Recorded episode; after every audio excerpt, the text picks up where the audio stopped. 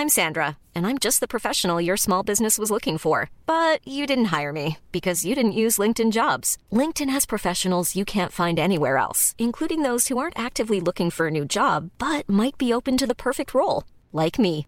In a given month, over 70% of LinkedIn users don't visit other leading job sites. So if you're not looking on LinkedIn, you'll miss out on great candidates like Sandra. Start hiring professionals like a professional. Post your free job on linkedin.com/people today.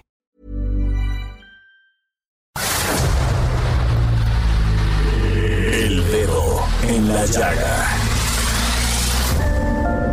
Había una vez un mundo en el que nadie creía. Un país de historias inexplicables. Una nación con personajes asombrosos. Santo Tomás tenía razón. Hay que ver para creer.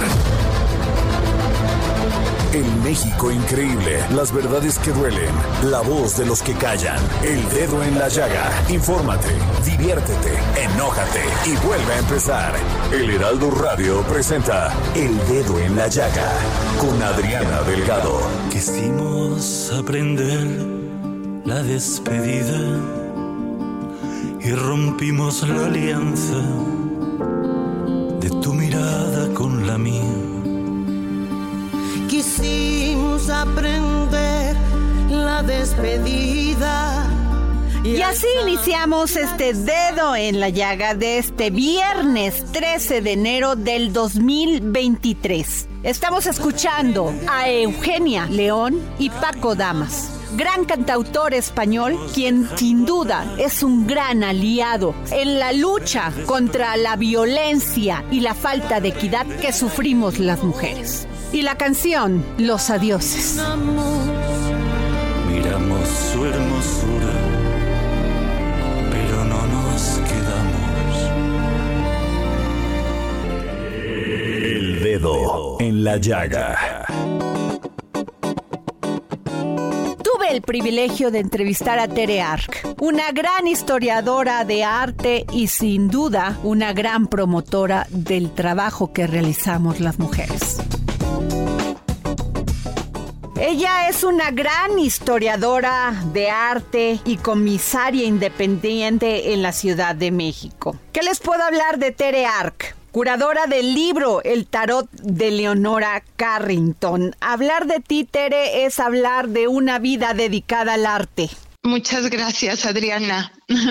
Pues sí, efectivamente, gran parte de mi vida. Pero además con gran éxito, Tere, porque ha sido consultora, escritora para varias exposiciones sobre mujeres, artistas mexicanas en Europa, Nueva York, en Londres, en el Instituto de Arte de Chicago. Bueno, hablar de ti es hablar de una mujer mexicana con gran éxito y además con gran cultura y gran amor por todo lo que es hablar del arte mexicano sobre todo eh, las mujeres artistas que eh, pues es eh, ha sido el foco de mi trabajo lograr que todas estas grandes artistas mujeres sean reconocidas por sus logros, no, no tanto por las vidas extraordinarias, muchas veces maravillosas que, que les tocó vivir, sino por la trascendencia de su obra, del mensaje que nos dejaron, de la sofisticación incluso técnica de su trabajo, que tengan este reconocimiento que pues por muchos años había estado un poco a la sombra de sus contrapartes masculinas. Así es, Tere. Háblanos, por favor, de El Tarot de Leonora Carrington. Bueno, pues primero te, te quiero contar que eh, el que Leonora hubiera creado su propio tarot fue un descubrimiento bastante reciente. Eh, tanto Susan Ebert, mi, mi, gran colega y amiga con la que eh, coescribí el libro del tarot de Leonora Carrington, eh, teníamos ya la sospecha, o bueno, sabíamos más bien que el tarot había sido para ella muy importante porque hay alusiones a diferentes cartas del tarot a lo largo de su trabajo, tanto en su pintura como en el teatro, en la literatura. Eh, aparecen frecuentemente figuras como el, el ahorcado, el mago, eh, por citar algunas, ¿no?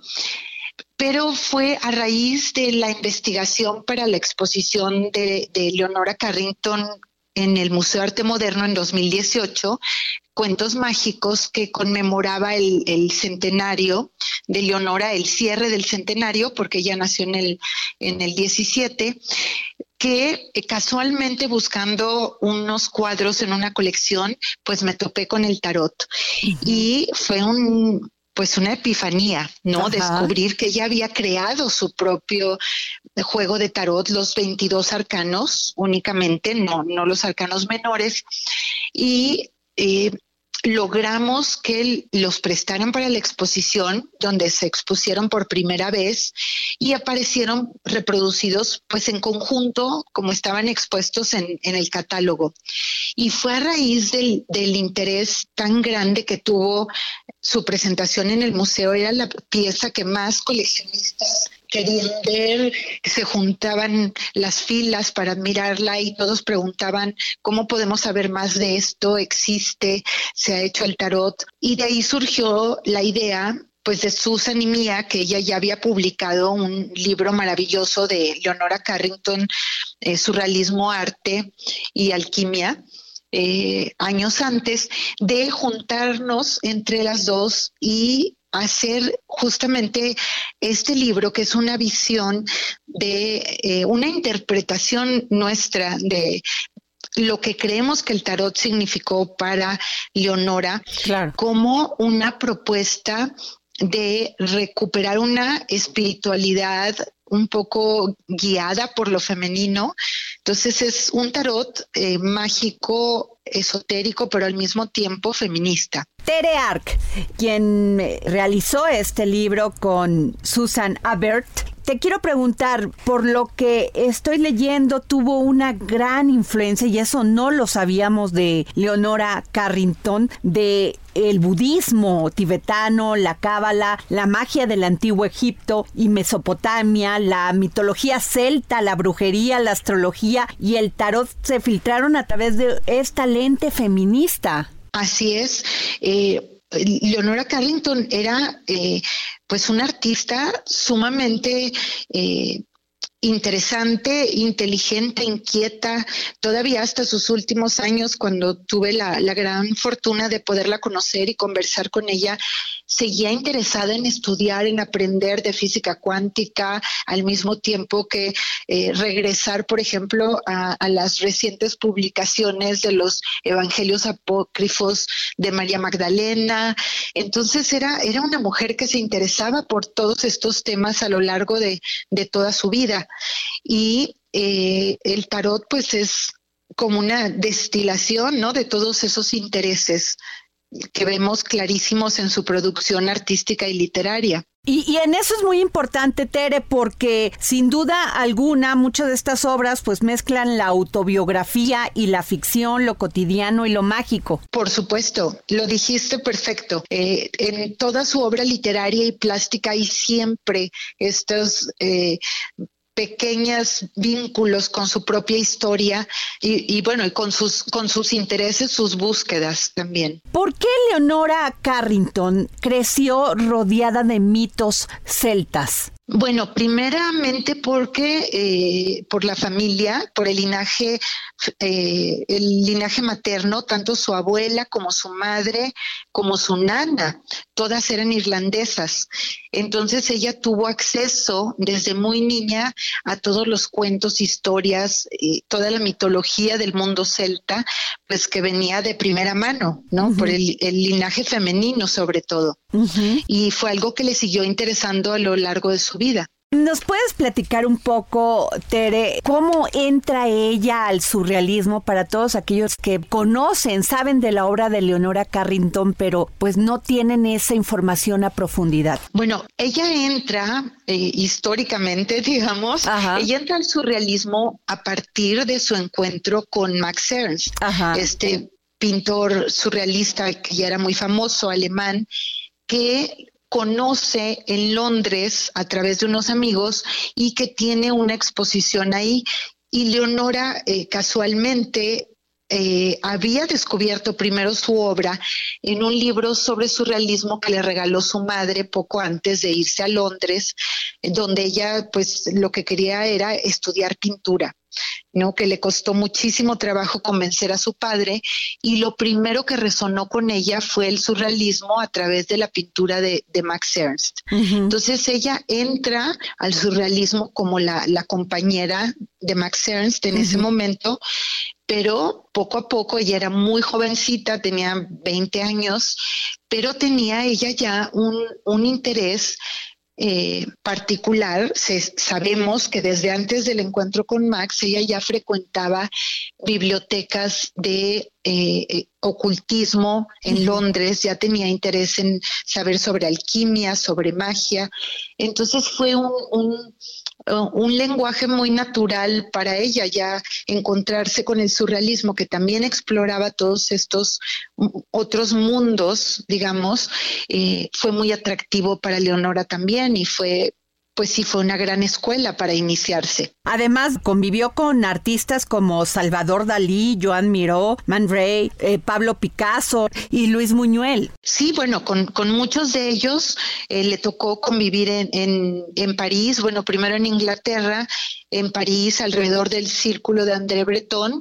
Luego, posteriormente, ella, eh, cuando arranca la guerra, se va primero a Nueva York, donde estaba gran parte de los surrealistas en exilio, y después a México, donde estaba el otro grupo de surrealistas que incluye a Remedios Varo, Alice Raón, Wolfgang Palen, eh, bueno, Katy José Horna, que aunque no eran del grupo surrealista, pero que se, se juntan con ellos una vez en el exilio mexicano. Qué triste, Tere Arc, tú que estudias mucho y te lo agradecemos a las mujeres que han generado en este país pues un cambio, una transformación, sobre todo en lo cultural. Y qué triste que ellas tuvieron que abrir este camino porque si no iban de la mano de un hombre, pues era difícil que pudieran brillar.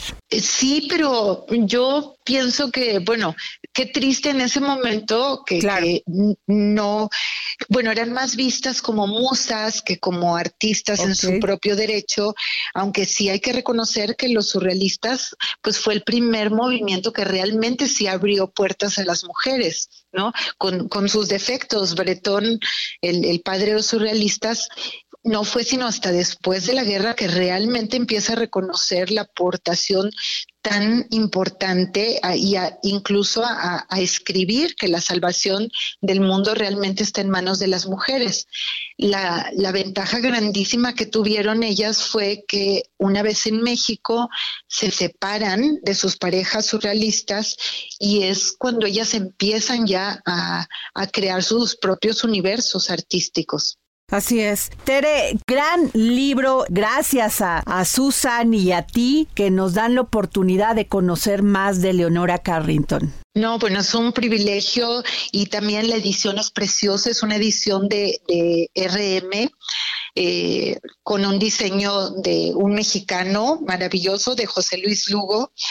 Entonces es pues un deleite porque no solo van a ver en el libro las imágenes de los 22 arcanos, sino eh, muchas reproducciones de cuadros y de obras de Leonora, tanto artísticas como eh, sus incursiones en teatro, donde se ve el tarot, pero al mismo tiempo el diálogo con otros tarots antiguos, con la obra de artistas contemporáneos y colegas de ella, como el caso de Remedios Varo o de Alice Raón, o incluso de, eh, Roberto Mata, por ejemplo, con quien inició un proyecto para hacer un tarot en Nueva York también, que, que no se culminó, pero eh, es un libro muy rico en todo lo que tiene que ver la historia de ella con el tarot y con un ensayo de su hijo Gabriel muy eh, personal, precioso, muy íntimo de lo que él recuerda que el tarot que el tarot significó para su madre. Tere, ¿dónde podemos conseguir este libro, Tere Arc? Bueno, pues está llegando a finales de esta semana y la próxima ya a librerías en, en su edición en español, aquí en librerías en, en, la Ciudad de México. Pues muchas gracias, Terear. De veras, muchísimas gracias por darnos esta entrevista. Es un honor para nosotros que nos hayas tomado la llamada. Gran historiadora de arte. Gracias, Tere. No, al contrario, gracias y pues un saludo a tu público. Gracias dedo en la llaga. Desde Argentina y en exclusiva para el dedo en la llaga, el gran filósofo y escritor Hernán Melana, que hoy nos habla sobre los pueblos germanos, las conquistas y el lenguaje. Filosofía, psicología, historias con Hernán Melana. Hola Adriana y oyentes del dedo en la llaga. Hoy vamos a hablar sobre los pueblos germánicos. Vamos a situarnos entre el 700 y 500 a.C., en la península de Jutlandia, en el sur de la península escandinava, tierras desde las que mediante graduales expansiones las tribus germánicas se fueron difundiendo hasta ocupar buena parte de Europa central y septentrional, de los Países Bajos a la Rusia occidental. Este progresivo avance de tribus germánicas se detiene en el siglo II a.C., cuando entran en contacto directo con el mundo romano, que se expande hacia el norte. Es decir, las oleadas migratorias de los pueblos germanos iban hacia el sur y el imperio romano iba hacia el norte. Hacia el siglo I y II, los pueblos germánicos agudizan estas migraciones y hay un encuentro entre lo que podríamos llamar pueblos sedentarios, que serían los romanos, con pueblos nómades, que serían los germanos. Estos pueblos eran los visigodos, ostrogodos, suevos, burgundios, alamanes, francos, lombardos, vándalos, cérulos, anglos, sajones y jutos. Pero lo que quería hablar de esta expansión es que de ella se desprenden tres ramas principales lingüísticas. El germano septentrional, que después de una primera difusión derivada de los movimientos de los vikingos. Abarcará posteriormente solo el mundo escandinavo, donde tendrá sus diferencias por influjos externos.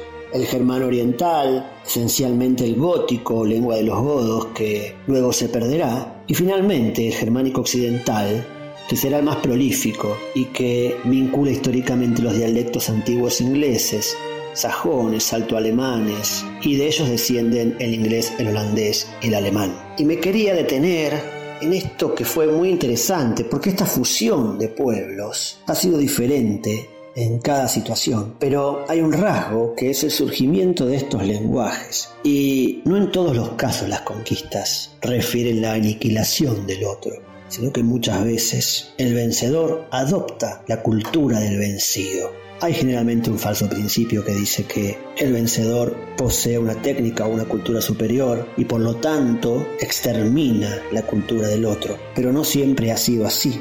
Muchas veces el vencedor no solo adopta algunos rasgos culturales, sino que a veces toma la religión y hasta el idioma. Este es el caso de los vikingos cuando conquistan Inglaterra y adoptan sus costumbres.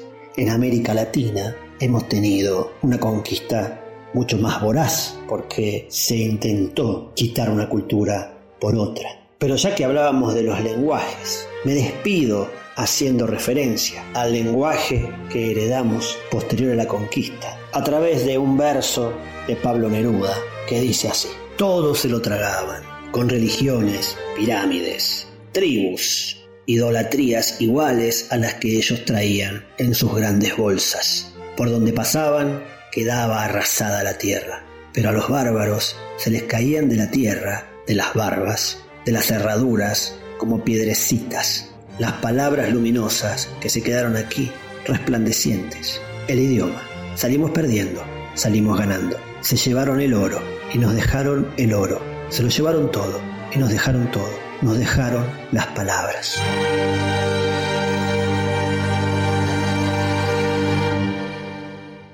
Viernes, viernes de el historiador Ignacio Anaya, que hoy nos habla en sus cápsulas del pasado sobre la entrevista Díaz Taff, Encuentro entre Presidentes. Cápsulas del pasado con el historiador Ignacio Anaya.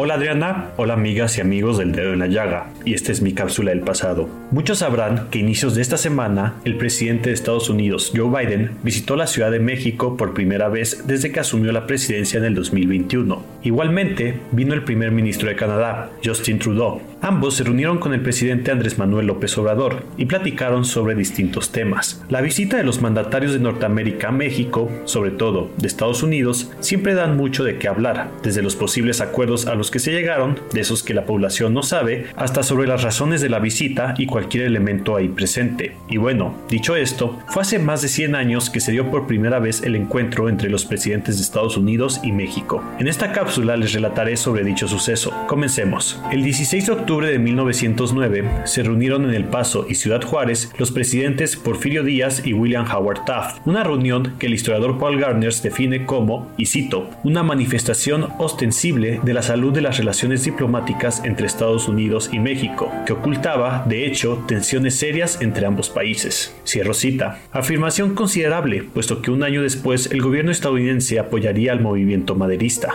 o más bien mostraría sus simpatías con el movimiento de Francisco y Madero. Además, el encuentro reflejó la propia fragilidad de la línea divisora. El chamizal era una región disputada entre Ciudad Juárez y El Paso, la cual había sido creada por inundaciones que sufrió el Río Grande desde 1852, dividiendo así una parte del territorio mexicano y dejándolo del lado estadounidense. Ambos gobiernos acordaron que para la reunión no se alzaría la bandera de ningún país, de manera que quedó como una zona neutral. Desde ambas cancillerías fue organizada la reunión. Taft vistió de levita y Díaz de uniforme militar. Ambos presidentes se vieron primero en El Paso y después en Ciudad Juárez, todo en un mismo día. Hubo una entrevista privada entre ambos que duró, según la prensa, alrededor de 15 minutos. Sobre lo que hablaron hay varias hipótesis, la mayoría relacionadas con temas diplomáticos sobre otros países. Ambas ciudades fueron decoradas para la ocasión, hubo banquetes ceremoniales y bandas de guerra. En una carta a su esposa, el presidente Taft le expresó lo siguiente, con todas las señales que daba el general Díaz, no se puede uno equivocar en que estaba muy complacido por la entrevista y la voluntad de los Estados Unidos de declarar su amistad con él. Tan solo poco más de un año después comenzaría la revolución y con ella las relaciones entre ambos países entrarían en un punto muy frágil. Espero que les haya gustado este episodio y recuerden escucharnos cada semana. Muchas gracias y hasta la próxima. Libros, libros, libros con Edson Alamilla, que hoy nos trae un libro maravilloso. Vamos a escuchar. Libros, libros, libros. Con Exxon Alamilla.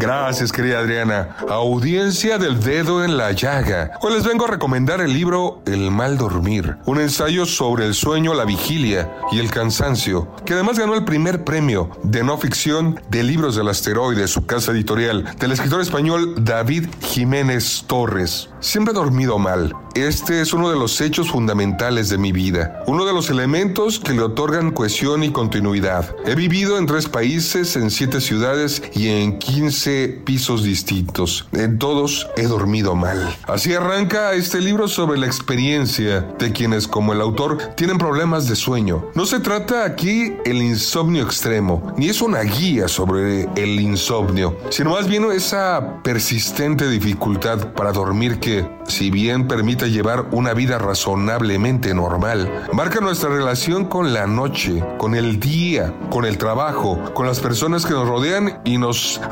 a sentimientos de soledad, fracaso y frustración apoyándose en la historia social y cultural del sueño, así como en vivencias propias y ajenas. David Jiménez Torres retrata la experiencia cotidiana del maldurmiente en una sociedad acelerada. ¿Es cierto que hoy dormimos peor que nunca? Somos víctimas de los modernos horarios de trabajo de un capitalismo 24/7 y de las pantallas de nuestros ordenadores. El mal dormir es una luminosa meditación sobre un trastorno tan corriente como misterioso, que pretende mostrar un aspecto desconocido de la existencia a quienes no tengan problemas de sueño y ofrecer a quienes sí lo tienen el tenue alivio del reconocimiento y la empatía. Querido Radio Escuchas del Dedo en la Llaga, un ejemplar del mal dormir para la primera persona que escriba al Twitter Adri Delgado Ruiz. Muchas gracias Adriana, feliz año y muchas gracias por la oportunidad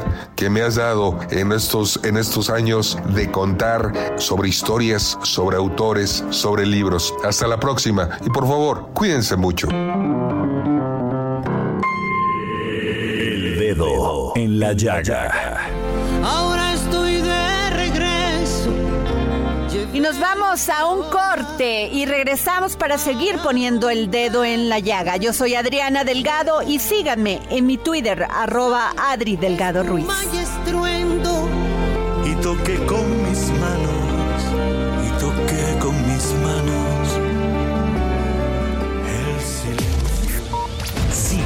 Adriana Delgado en su cuenta de Twitter arroba Adri Delgado Ruiz. Además, te invitamos a enviar tus opiniones y comentarios en texto o por mensaje de audio a través de WhatsApp al 55 2544 3334. Y si quieres escuchar El Dedo en la Llaga de El Heraldo Radio, en cualquier momento y donde quiera que te encuentres, descarga el podcast disponible en Spotify y iTunes.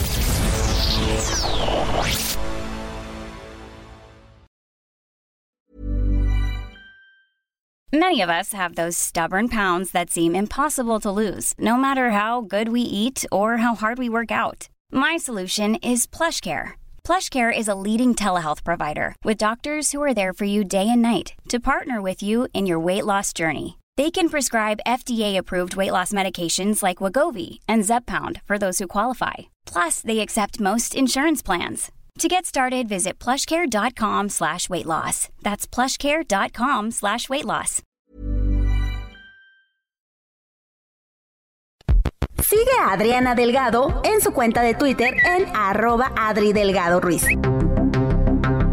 Adriana Delgado, entrevista en exclusiva a la alcaldesa de Iztapalapa, Clara Brugada Molina. Viene 2024, la elección para jefe de gobierno o jefa de gobierno en la Ciudad de México. Si tienes la oportunidad, ¿te gustaría participar para ser la jefa de gobierno de la Ciudad de México? Mira, como te decía, desde hace mucho tiempo he trabajado por esta ciudad, desde distintas trincheras, como activista social, como defensora del espacio público, como diputada, como defensora de la ciudad en, en, el ámbito federal, como diputada constituyente, en fin, creo yo que hemos trabajado mucho por la ciudad y sí, me encantaría gobernar esta hermosa ciudad y sabemos que es un tema relevante el gobierno de la Ciudad de México. Me preguntas, te contesto, me encantaría.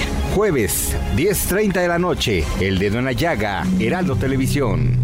Y no se pierdan esta entrevista que le realicé a la alcaldesa de Iztapalapa, Clara Brugada. Sin duda alguna, déjenme decirles que me sorprendió toda la transformación cultural y social que se está llevando a cabo en Iztapalapa. El dedo en la llaga.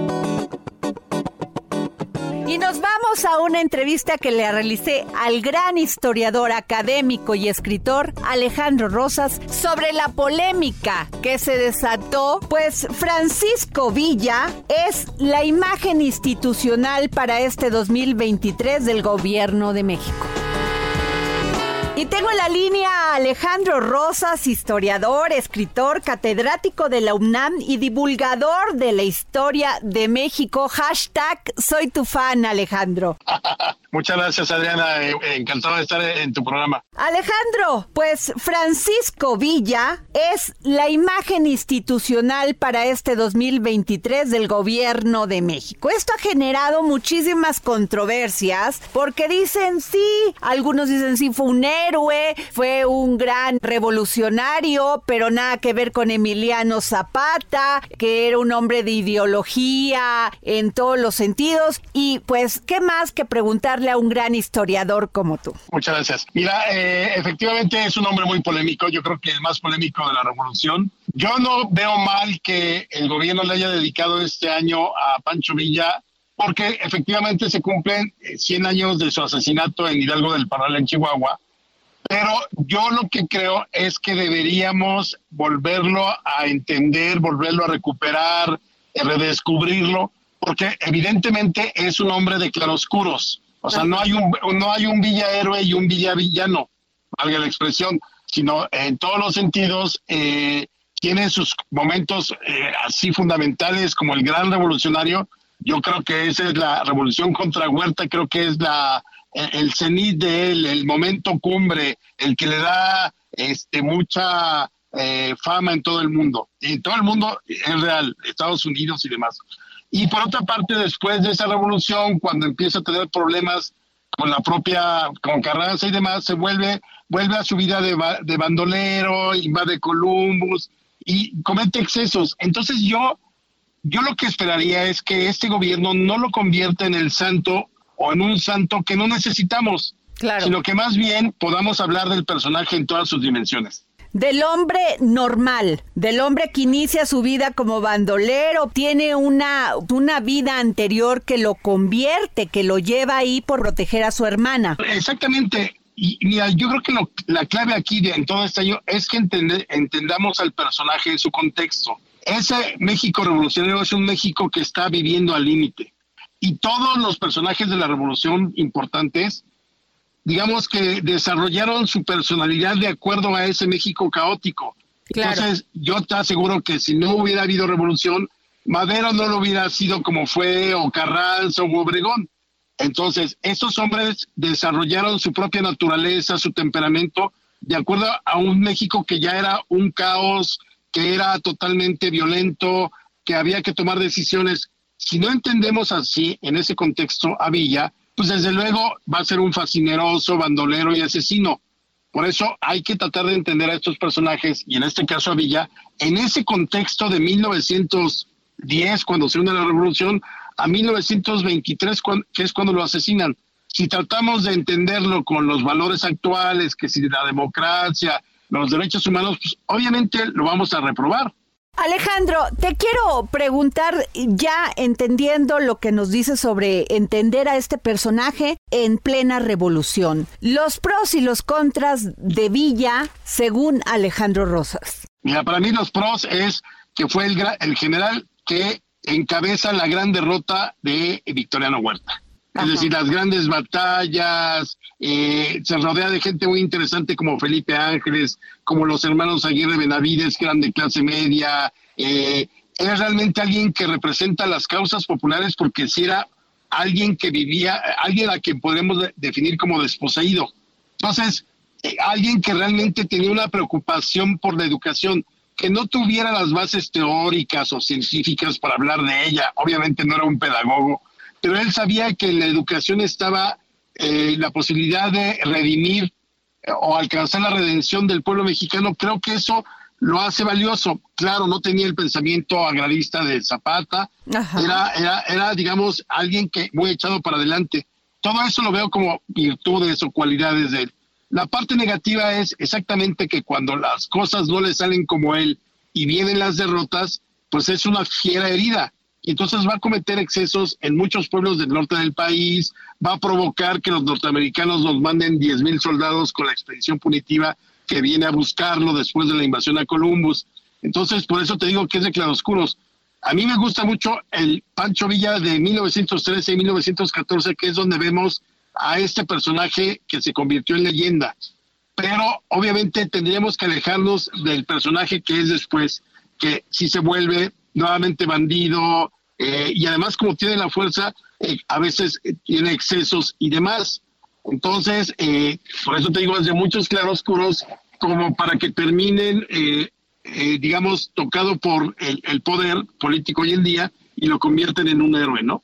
Alejandro, hay un mito, a ver si esto es cierto, que Francisco Villa recibió una carta de Washington, Estados Unidos, donde le querían vender un submarino. No, no, no, eso, eso es un mito. Sí, totalmente, no. Fíjate que coqueteó mucho con los gringos y lo hizo bien porque respetó muchas propiedades norteamericanas durante esta etapa de la revolución, la que te cuento, de 1913 a 14. Pero cuando los norteamericanos terminaron por reconocer a Carranza, ahí, ahí sí ya lo hicieron enojar y entonces empezó toda esta rebeldía malsana y de excesos.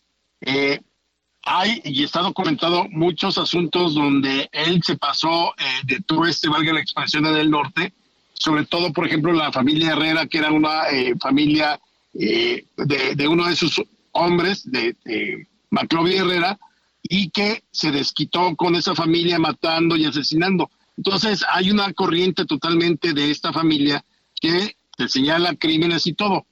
pero eh, hay muchos mitos y hay muchos mitos muy padres. Por ejemplo, el hecho de que le gustara mucho, fíjate, era el centauro por ser por el caballo, pero ya en Canutillo le gustaba mucho andar en motocicleta.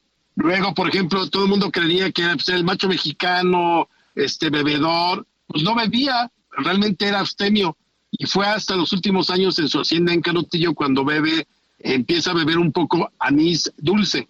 Eh, otra, por ejemplo, el hecho de que haya sido contactado por una compañía cinematográfica para filmar sus batallas es maravilloso porque él se convierte prácticamente en el primer actor de, del Star System de Estados Unidos. Y el, el contrato decía que no podía tomar ningún pueblo o hacer ninguna batalla de noche porque obviamente no tenían los recursos para filmar en la noche. Bueno, se habla, Alejandro, del triunfo del plan de Agua Prieta y se materializó con la elección de Adolfo de la Huerta como presidente interino. Y se dice que Adolfo de la Huerta pactó con Francisco Villa la salida de su vida política a cambio de la hacienda de Canutillo. Es Adolfo de la Huerta, que era un, un tipo muy, muy afable, muy honorable. Por eso Villa decide re- rendirse con él y ya se rinde con Adolfo de la Huerta y Adolfo de la Huerta le ofrece esta hacienda de Canutillo. Fíjate, a, a Zapata le ofrecieron muchas veces eh,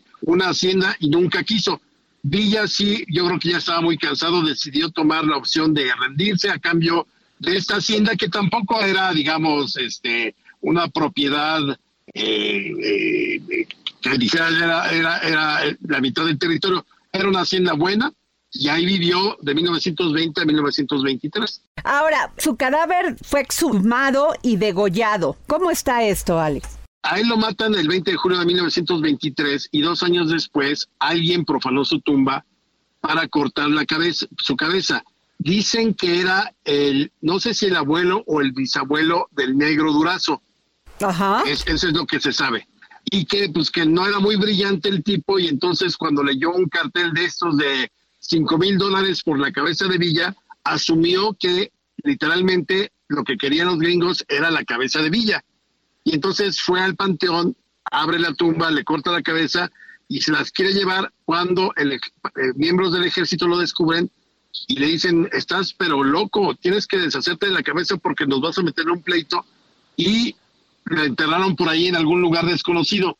Todo esto lo narra muy bien y está muy bien documentado por eh, Paco Ignacio Taibo II en su biografía narrativa de Pancho Villa. Claro. El hecho es que eh, se queda sin cabeza el cadáver, la esposa cambia el, los restos de Villa del, eh, de la fosa donde estaban en el Panteón Hidalgo, en Hidalgo del Parral, la cambia a otra fosa y en ese lugar donde estaba originalmente Villa, meten el cadáver de una mujer desconocida que había fallecido eh, recientemente y nadie reclamó el cuerpo.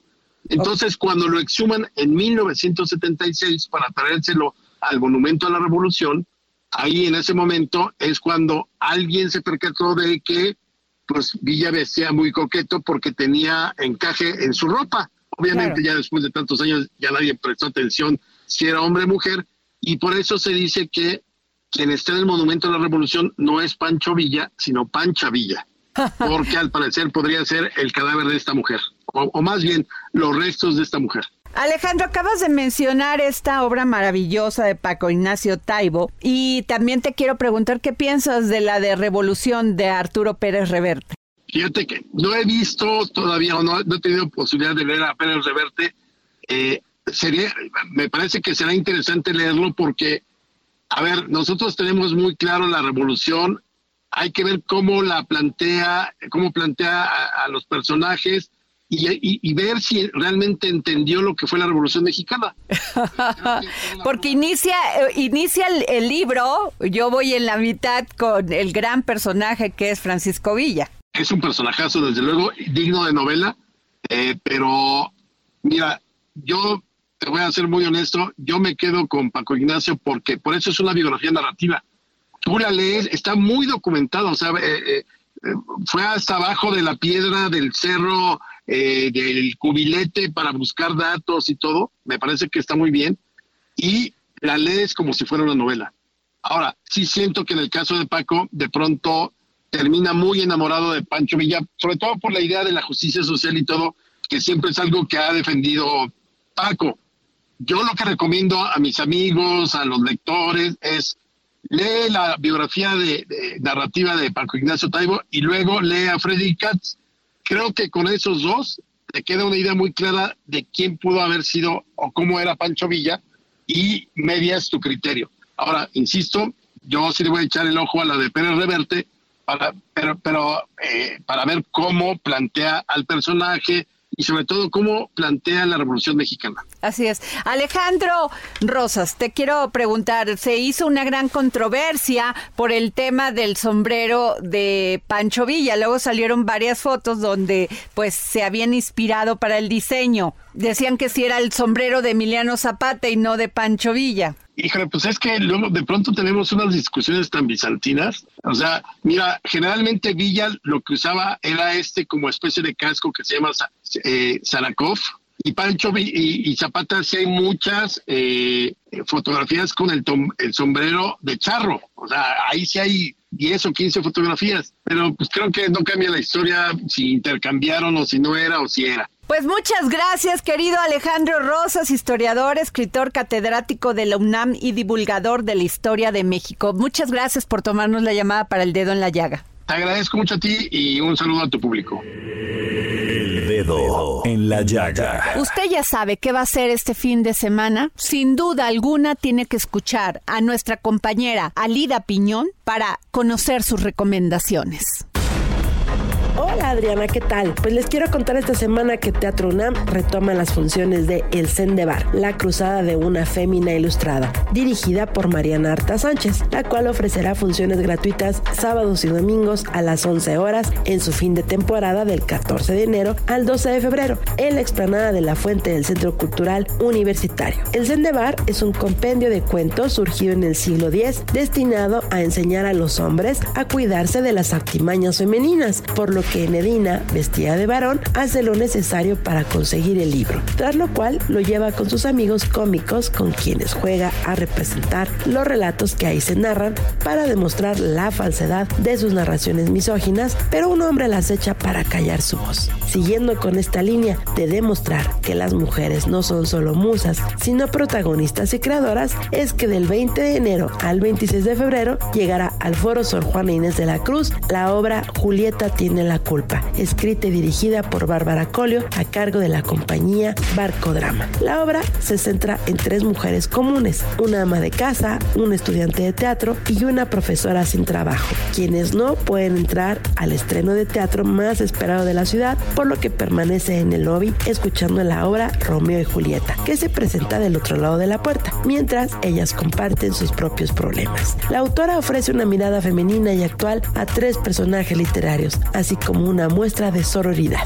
Finalmente, Teatro UNAM cerrará enero con la ópera Ariadna en Naxos de George Benda con dirección musical de Rodrigo Cadet, adaptación musical de Ignacio García y dirigida por Aurora Cano, encargada también de la dramaturgia, presentada por la Compañía de Teatro de Babel. Ofrecerá cuatro únicas funciones del 26 de enero al 29 de enero en el Teatro Juan Ruiz de Alarcón. Por otro lado, les quiero contar que en el Museo Soumaya, ubicado en Plaza Carso, se están presentando las versiones en mármol de las esculturas más destacadas del Renacimiento, la Piedad y el David, ambas creadas por Miguel Ángel. Las esculturas fueron realizadas con las autorizaciones de los museos vaticanos y por el gobierno italiano, quienes otorgaron a la casa fundidora artística Ferdinando Marinelli y fueron talladas en Florencia por la Galería Pietro Basanti, bajo la dirección del escultor Roberto Domina. El mármol, nos dice el museo, está sin grietas ni vetas y procede de la misma cantera de Carrara en la región italiana de Toscano de la que Miguel Ángel obtuvo el material para sus volúmenes renacentistas.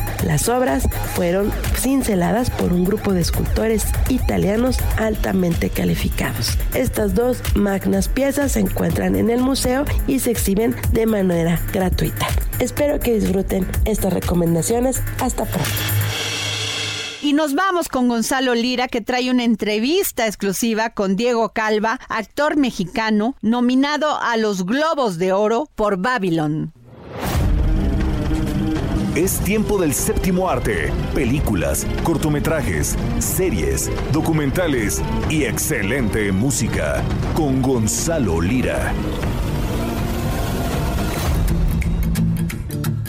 Hola, ¿qué tal Adri? Muy buenas tardes a ti y a toda la gente que nos escucha aquí en El Dedo en la Llaga. Yo soy Gonzalo Lira, llegó el viernes y con él el momento de nuestras recomendaciones y nos vamos a adelantar un poquito a la próxima semana ya que el próximo jueves 19 llega a las salas de cine la película Babylon, esta nueva producción de Damien Chazelle que saltó a la fama con, con Whiplash, una película sobre un baterista de jazz y las dificultades que tiene con su maestro muy exigente, y que se coronó como el director más joven en llevarse el Oscar a Mejor Director por La La Land hace eh, ya algunos años. Pues bueno, está de regreso Damien Chazelle con un elenco que tiene a Brad Pitt, que tiene a Margot Robbie, pero que sobre todo y por encima de los créditos de ellos dos tiene como protagonista al mexicano Diego Calva. Diego Calva que ya habíamos hablado de él por acá, no es necesariamente un actor muy conocido, pero eso es lo que buscaba Damien Chazelle en su actor y en la historia que quería contar,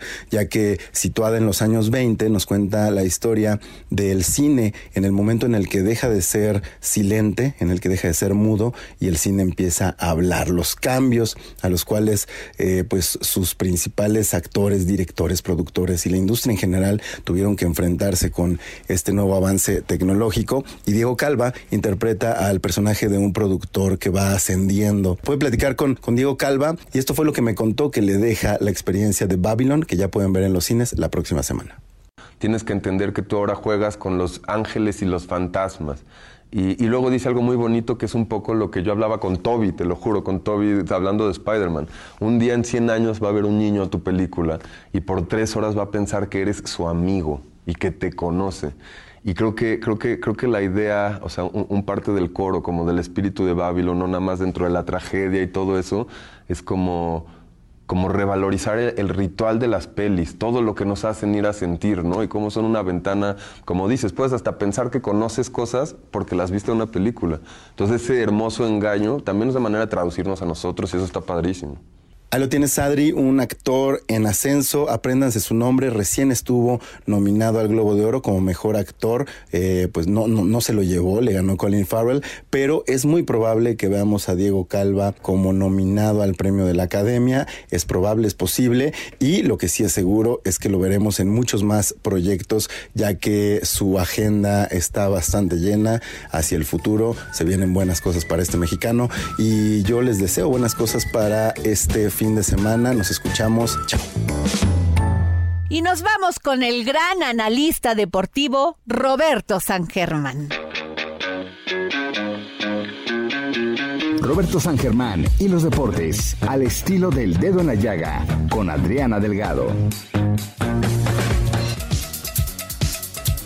Buenas tardes Adriana, ya estamos aquí con la información deportiva para el fin de semana. Se viene la NFL, la postemporada. Ya tenemos a los equipos que quedaron ya para llegar al Super Bowl número 57 allá en Arizona. Los equipos que van a descansar son los sembrados número uno por cada una de las conferencias. En la nacional, el equipo de las Águilas de Filadelfia y en la americana, el equipo de los jefes de Kansas City. Por la cuestión del partido que no se pudo terminar entre el equipo de los Bengalíes de Cincinnati y los Bills de Buffalo por la situación del safety Damar Hamley, que desgraciadamente sufrió un paro cardíaco en el campo de juego y se tuvo que suspender el partido. Primero era la salud del jugador y ya luego era el juego o el deporte.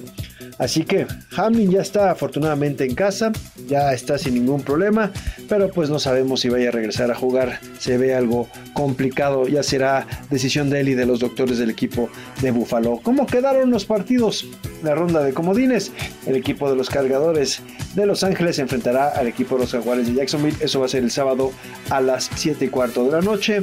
Ese al día siguiente el equipo de los Delfines de Miami se va a enfrentar al equipo de los Bills de Buffalo al mediodía, eso va a ser el 15 de enero, y el equipo de los Cuervos de Baltimore se va a enfrentar al equipo de los Bengalíes de Cincinnati también el domingo a las 7 y cuarto de la noche.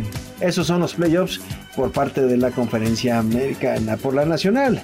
El sábado 14 de enero a las 3.35 de la tarde el equipo de los Halcones Marinos de Seattle se va a enfrentar a los 49 de San Francisco, equipo que todo el mundo piensa que va a llegar al Super Bowl por la Conferencia Nacional y además serían el equipo campeón para este Super Bowl número 57. Así creen, en buen equipo, ofensiva y defensiva.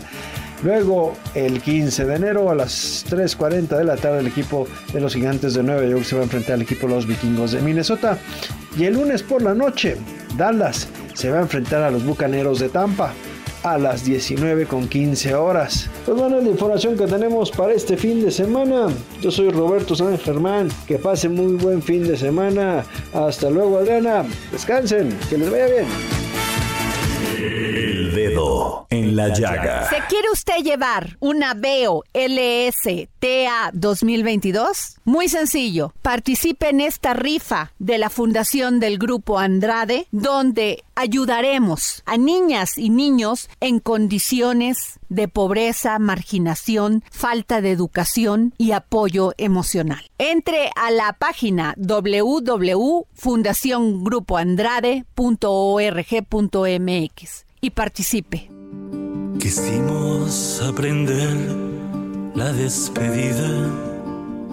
Y así llegamos al final de este dedo en la llaga. Le agradezco que nos escuche, pero sobre todo le agradezco que nos permita entrar en su corazón. Nos escuchamos el próximo lunes. Tenga usted un gran fin de semana. Amistades divididas.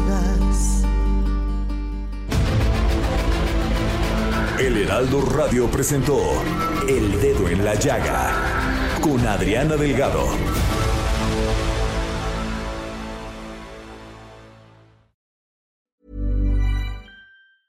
Even when we're on a budget, we still deserve nice things.